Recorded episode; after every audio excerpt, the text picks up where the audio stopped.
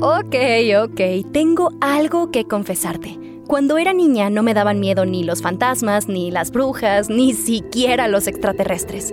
Pero lo que realmente me daba miedo eran las clases de historia. ¡Ay! Tantas fechas lejanas, sucesos complicados y nombres que no podía ni pronunciar. Toda mi vida intenté evitarla, pero entonces encontré el podcast Historia para Tontos donde de una forma divertida y muy interesante me explicaron todo aquello que en la escuela no me dijeron. Y desde entonces me di cuenta que a la historia no hay por qué temerle. bueno, tal vez a algunas cosas, como por ejemplo a la Santa Inquisición, o a las epidemias, a las hambrunas, a las guerras, al oscurantismo y a la época medieval. Historia para tontos, disponible donde sea que escuches podcasts. Sephora stores are everywhere you are. So just pop in when you need a brown lip to match your 90s playlist, a confidence boost before your interview, or a last minute gift for mom's birthday. There's always a Sephora near you. Just pop in. Use our store locator to find your local Sephora or Sephora at Kohl's. This episode is brought to you by Bumble. So, you want to find someone you're compatible with, specifically someone who's ready for a serious connection, totally open to having kids in the future, is a tall, rock climbing Libra, and loves rom coms with vegan pizzas on Tuesdays just as much as you do. Bumble knows that you know exactly what's right for you. So, whatever it is you're looking for, Bumble's features can help you find it. Date now on Bumble.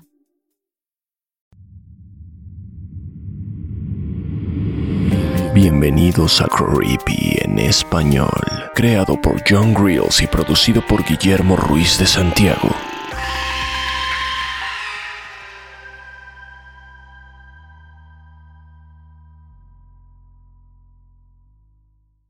Barbie.avi, narrado por Fernando Hernández. Traducción Guillermo Ruiz de Santiago. Hace unos años me pasó algo que difícilmente voy a poder olvidar.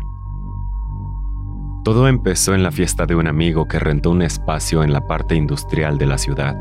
El lugar era un simple almacén vacío rodeado casi exclusivamente de puras fábricas viejas, concentradas en un solo vecindario para evitar molestar a zonas más residenciales. El lugar era perfecto ya que no habría vecinos quejándose por el ruido, ni límites de horarios para bajarle a la música, ni nada de esas molestias. Yo debo confesar que me confié un poco y tomé de más por lo que terminé durmiendo ahí en un sillón viejo que encontré en una esquina. Me desperté como a las 5 de la mañana. La fiesta ya había terminado por lo que todo estaba en silencio. Aún no había salido el sol, pero se podían distinguir cosas en la tenue luz azul. Fui al baño abriéndome paso entre la gente borracha que estaba durmiendo en el suelo. En el baño había una pequeña ventana, por la que me pude asomar para ver un panorama de la decadencia urbana, completamente desierta y sin vida. Recordé lo mucho que me gustaban lugares como este. Era tan oscuro y desolado. Una extraña calma inundaba las calles de esa parte de la ciudad. Pronto volví al viejo sillón para intentar dormir un poco más. Después de un rato mirando al techo, decidí que no quería seguir allí. Así que me tragué mi orgullo y decidí marcarle a mi hermano para que fuera por mí ya que regresar caminando a esas horas no era muy inteligente que digamos. Como mi hermano me debía un par de favores, solo se resistió un poco hasta que terminó aceptando. Me dijo que llegaría en media hora y que me llamaría cuando estuviera fuera. Mi teléfono se quedó sin batería 10 minutos después, así que decidí sentarme junto a la ventana y esperar a que llegara su coche. Después de un rato, en la absoluta oscuridad, los ojos se me cerraron. Y empecé a dormitar. Me despertó un ruido seco. No fue muy fuerte, pero lo suficiente para hacerme volver a la realidad. Miré por la ventana, pero no vi nada. Me quedé mirando otro rato al exterior. Y al otro lado de la calle, cerca de una montaña de bolsas de basura, vi una computadora, una clásica PC. Cuando llegó mi hermano, bajé rápidamente hacia su coche, pero antes de subirme, le pedí que me esperara un momento y me acerqué a esa computadora arrumbada entre las bolsas de basura. Parecía una computadora común y corriente.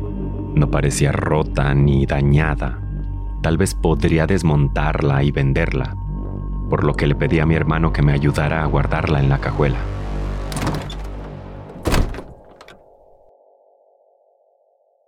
Había pasado una semana y me había olvidado por completo de la computadora hasta que mi hermano me llamó para decirme que necesitaba hacer espacio en la cajuela, por lo que me llevaría la computadora a mi departamento.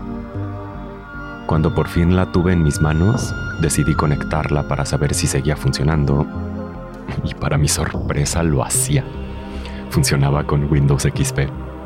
Parecía que lo habían formateado pero aún así decidí explorar todas las carpetas para asegurarme de que no hubiera material ilegal que pudiera meterme en problemas. Aunque también tengo que decir que lo hice por curiosidad. ¿Quién desecharía una computadora que funcionaba perfectamente a menos que quisiera deshacerse de algo definitivamente? Pero no encontré nada. Ninguna imagen por lo menos, porque después me puse a buscar archivos de video y apareció uno. Era un punto .avi dentro de una carpeta titulada Barbie, escondida en el apartado Windows Diagonal System 32. Así que le puse play. Y es ahí cuando todo comenzó a inquietarme. El video duraba alrededor de 40 minutos, pero no era muy claro. Mostraba a una mujer siendo entrevistada en los primeros minutos del video, el encuadre solo muestra la cara de la mujer. Comencé a adelantarle poco a poco para revisar el video rápidamente, pero solo salía esta mujer hablando. El audio estaba dañado, por lo que no era claro lo que decía, solo sonidos y estática. Decidí extraer el video e importarlo en mi laptop, abrir un programa de edición e intentar reparar el archivo de audio. Con un par de filtros, el audio empezó a ser un poco más claro, pero seguía sin entender lo que decía. Me sentía intrigado, por lo que empecé a prestar atención a sus expresiones y su lenguaje corporal. Era algún tipo de entrevista, ya que a veces ella hablaba y a veces simplemente escuchaba. A los 15 minutos de la grabación, parece como si el tono de la conversación comenzara a volverse más lúgubre ya que la actitud de la mujer empezó a cambiar visiblemente. Se muestra incómoda, incluso triste, pero aún así la entrevista continuó. Poco después ella empezó a llorar. Lloraba incontrolablemente por el resto de la entrevista. Pude descifrar, leyendo sus labios, que una de las palabras que pronunciaba constantemente era la palabra piel. La repetía varias veces a lo largo del video. A la mitad de la entrevista, la cámara se aleja mientras ella mostraba a la cámara su brazo izquierdo. Pero en lugar de un brazo, la cámara enfocó un muñón cicatrizado. Su brazo parecía haber sido amputado tiempo atrás. El rostro de la mujer reflejaba una emoción que no supe reconocer. ¿Era vergüenza o era orgullo? Creo que nunca lo sabré.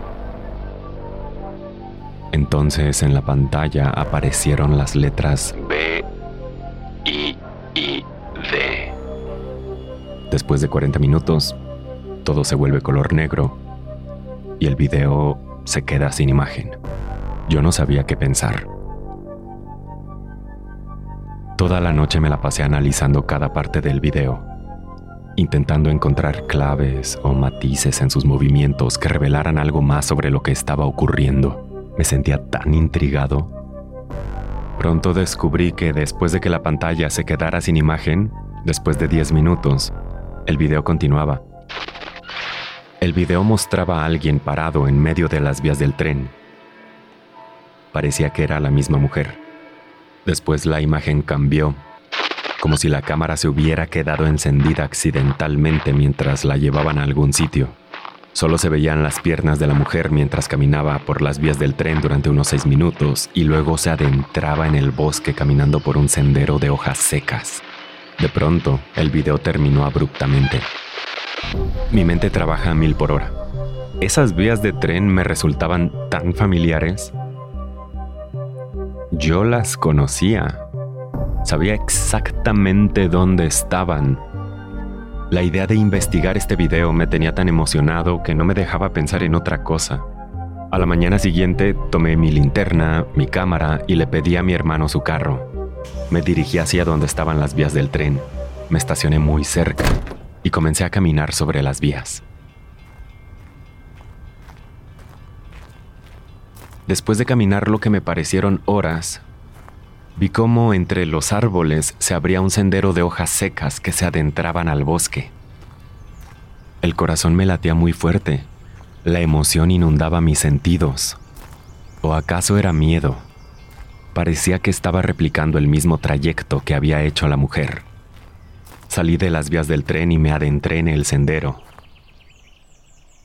Caminando muy despacio, intentando captar todos los sonidos, y al mismo tiempo tratando de no hacer ningún tipo de ruido. Sentí un escalofrío en la espalda. No sabía qué esperar al final del sendero. La densidad de los árboles dio paso a una pequeña zona abierta en el campo cubierto de hierba, donde se encontraba una casa que parecía estar siendo tragada por la maleza del bosque. Parecía como si nadie hubiera vivido allí en mucho tiempo, Tomé mi cámara y saqué unas cuantas fotos. A unos metros de la casa había un cobertizo que guardaba herramientas oxidadas. Me quedé un rato sentado entre los árboles, viéndolo todo. No quería dejar la seguridad que me proporcionaba el bosque para exponerme al campo abierto donde se encontraba la casa. Sentía que si había algo observando, me vería de inmediato, ya que no habría nada que me mantuviera oculto. Tardé un rato en armarme de valor para dar un paso y dirigirme a la casa. Caminé hasta encontrarme frente a la puerta. La puerta no estaba cerrada, solo emparejada. La empujé con la linterna y me alivié al darme cuenta que las ventanas dejaban entrar los rayos del sol. Guardé la linterna, tomé la cámara y saqué unas cuantas fotos más. No había muebles, el suelo estaba lleno de ladrillos, madera y escombros, y algunas paredes tenían enormes agujeros. Cuando entré más a fondo para explorar, vi algunas cosas a las que no presté mucha atención en ese momento, pero que ahora, en retrospectiva, me inquietan mucho.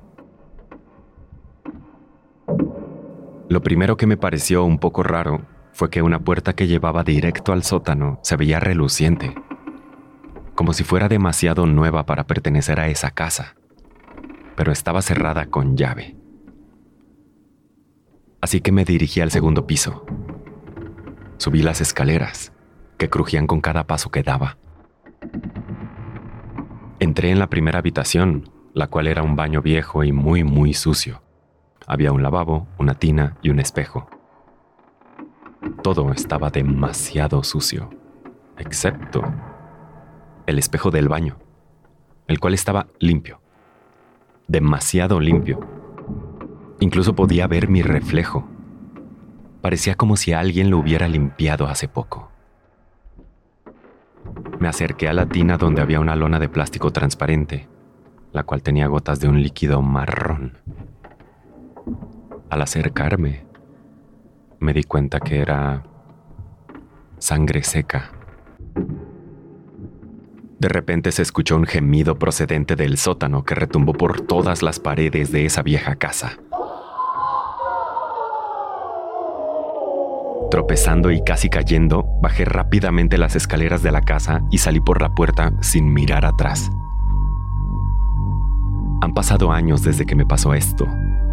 Sigo pensando en ese video, sigo pensando en esa vieja casa y sigo pensando en esa misteriosa mujer. Sobre todo antes de dormir. Pero no importa las ganas que tengo de descifrar el significado de todo esto, no hay poder humano que me haga regresar a esa vieja casa.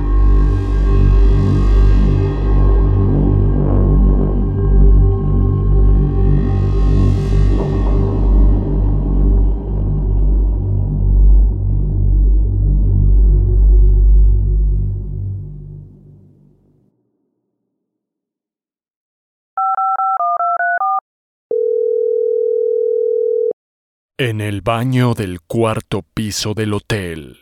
Narrado por Edgar Cañas. Traducción. Guillermo Ruiz de Santiago. Deje su mensaje después del tono. Hola. ¿Estás ahí? Hola. Bueno, tal vez estás haciendo cosas mucho más importantes que contestar mi llamada, pero está bien, no, no, no, no tienes que hacerlo. Solo, solo te pido que escuches esto, por favor. Mira, todo sucedió en el baño del cuarto piso del hotel donde me estaba hospedando. Te diría exactamente de qué hotel estoy hablando, pero realmente no importa. Lo que quiero que recuerdes es que no importa en qué hotel te hospedes. Nunca, nunca Aceptes una habitación en el cuarto piso. ¿Ok? Me lo prometes. Escucha esto que voy a contarte, ¿ok? Espero que, que el mensaje no se corte. Esa noche estaba yo en el vestíbulo del hotel El Y vi a un hombre entrar y dirigirse al escritorio principal. Dijo que llevaba varios días viajando y que estaba agotado. Preguntó si podía quedarse por una noche. Conversaron un momento y él le contó a la gerente que ese sería su última parada, después de como algo así como un largo viaje de negocios y que necesitaba un lugar para dormir. La gerente escuchó atentamente con incómoda complacencia, pero pronto lo interrumpió diciéndole que no tenía habitaciones disponibles. La única que se encontraba desocupada se encontraba en el cuarto piso. Y estaba fuera de servicio porque el baño no funcionaba. La gerente confesó que en todos los años que ella llevaba trabajando ahí, esa habitación nunca había sido ocupada y, y que el dueño ni siquiera se había molestado en intentar arreglar el baño de esa habitación, por lo que nunca se le ofrecía a los huéspedes. El hombre insistió frenéticamente que solo buscaba un lugar para dormir, estaba empezando a exaltarse y alzaba la voz. La gerente le pidió que se controlara para no incomodar a los huéspedes, pero no, haz de cuenta que el hombre seguía exaltado porque la gerente no tuvo otra opción que darle esa habitación. Todavía tardó varios minutos en encontrar la llave y cuando por fin lo hizo, el hombre se la arrebató de las manos. La llave era visiblemente diferente al resto. Se veía vieja, oxidada, incluso era más grande. El hombre tomó su maleta y se dirigió rápidamente al cuarto piso. Después de haber visto todo eso, me fui a mi habitación a dormir. Todos parecieron haber hecho lo mismo. El silencio reinaba en todo el hotel cuando... Un espeluznante grito pudo escucharse en el cuarto piso del hotel seguido del sonido de alguien corriendo por los pasillos y bajando las escaleras. Gritaba pidiendo por la gerente, pero pues parecía que nadie había en el escritorio.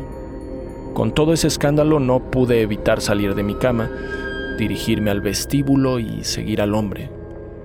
Lo vi correr, tropezarse consigo mismo, corrió hasta la puerta principal como un loco.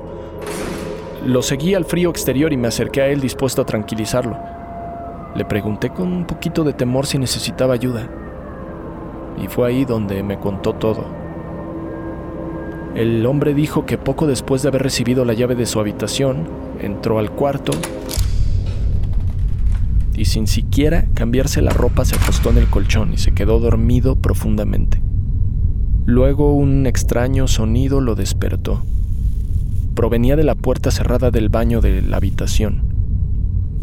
Un poco confundido, el hombre se levantó de la cama y se dirigió hacia la puerta. La abrió y todo estaba en completa oscuridad, por lo que comenzó a tocar las paredes para encontrar el interruptor de la luz. Y cuando por fin lo encontró, el baño apenas estaba iluminado. Solo había un único foco viejo en el techo, el cual parpadeaba.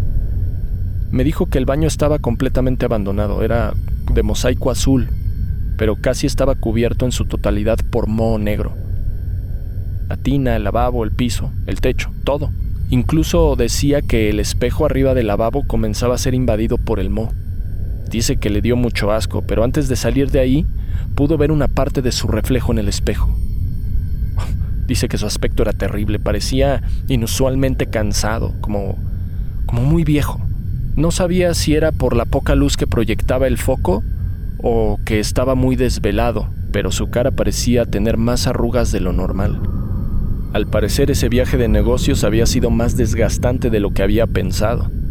El hombre apagó la luz y regresó a la cama, pero dejó la puerta del baño abierta. Cuando estuvo a punto de volver a quedarse dormido, escuchó otra vez aquel inusual sonido. Abrió los ojos y pudo ver dentro del baño a un anciano sonriendo.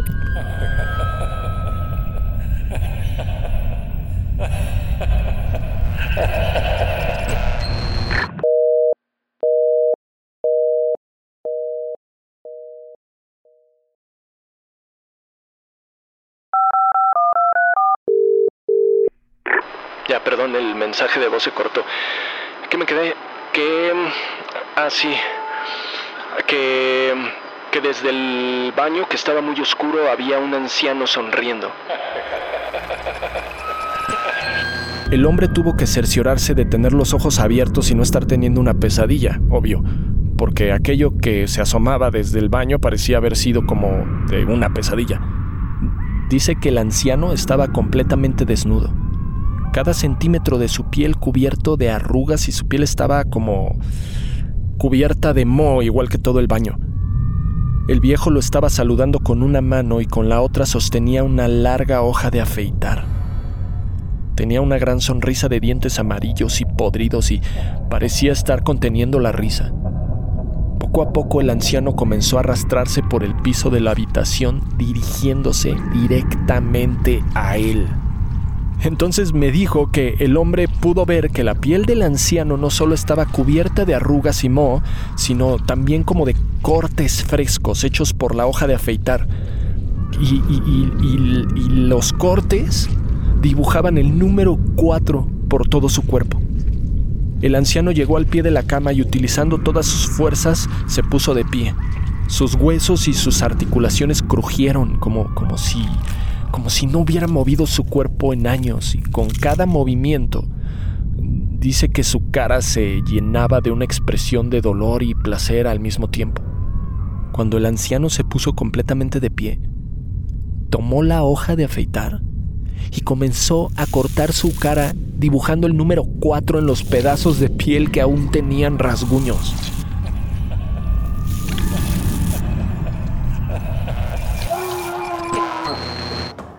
Fue ahí cuando el hombre salió corriendo y gritando de la habitación. Yo estaba, estaba completamente perplejo. Nada de lo que me estaba diciendo tenía sentido. O sea, obviamente no tuve que decirle, por lo que nos quedamos callados por un rato. El viento frío del exterior nos hizo recordar que la hipotermia era un peligro más inminente que algún tipo de alucinación debido al cansancio. Lo convencí de que volviéramos cada uno a nuestras habitaciones. Le dije que probablemente él había tenido algún tipo de pesadilla de esas que se sienten completamente reales. Luego el hombre se sintió un poco avergonzado y, y accedió. Nos subimos al elevador y él se bajó en el cuarto piso. Pude notar que dudó un poco antes de salir del elevador. Lo vi a lo lejos meterse en su habitación, no sin antes lanzarme una mirada llena de terror. La noche transcurrió sin ningún otro suceso relevante. A la mañana siguiente hice mi maleta, me preparé para dejar el hotel. Esa había sido mi última noche ahí, pero antes de bajar a la recepción para entregar mi llave, decidí hacer una parada en el cuarto piso. Quería visitar al hombre y asegurarme de que había pasado una noche tranquila. En el momento en que el elevador se abrió en el cuarto piso, pude sentir como, una presión en mi pecho. Nunca había creído en lo sobrenatural, pero te juro, te juro que desde que puse un pie en el cuarto piso del hotel, pude sentir esta sensación como, no sé, horrible, como, como si la atmósfera hubiera cambiado, como si se hubiera vuelto más densa. Reinaba un absoluto silencio.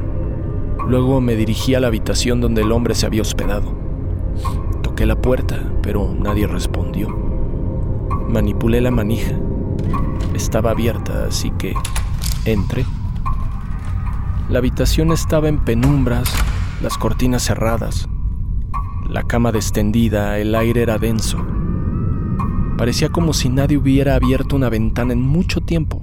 ¿Sabes? Esta sensación como sofocada. La única fuente de luz provenía del baño. Y, y, como bien había dicho el señor una noche antes, el foco estaba prendido, apagado, prendido, apagado, la puerta emparejada. Yo estaba temblando por dentro, pero aún así me dirigí ahí. Abrí lentamente la puerta. Lo que vi no pude procesarlo de inmediato. El baño estaba cubierto de moho negro. Invadía todas las paredes, el lavabo, los mosaicos, el techo, el piso, la tina. El ambiente era nauseabundo, el olor a metal invadió mi nariz. No tardé en darme cuenta de que en realidad era olor a sangre. La tina estaba llena de sangre, y dentro de ella estaba un anciano muerto, desnudo y cubierto de miles de arrugas con los ojos y la boca abierta. Pero había algo familiar en ese anciano. Me lentamente, ignorando todos mis instintos de supervivencia, y pude reconocer que aquel viejo era el hombre que había conocido la noche anterior pero, pero parecía haber envejecido cientos de años. Cada centímetro de su piel estaba arrugada y el moho ya había comenzado a invadir sus manos y piernas, pero además de eso, su piel estaba cubierta de cortes frescos. El número 4 había sido grabado en cada centímetro de su piel por la hoja de afeitar que aún sostenía en su mano.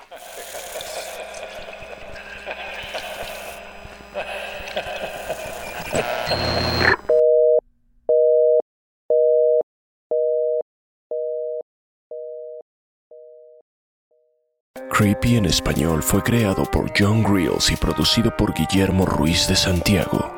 Manda tu propia historia a creepyhistoriaspod.gmail.com y nos pondremos en contacto contigo. Síguenos en Instagram, estamos como arroba creepy en español. No olvides suscribirte a Creepy en español donde sea que escuches podcasts. Todas las historias compartidas en este podcast están bajo licencia de bienes comunes creativos o tienen el permiso explícito del autor. Ningún extracto de este podcast debe retransmitirse o distribuirse sin el consentimiento del equipo de Creepy en español y de su autor.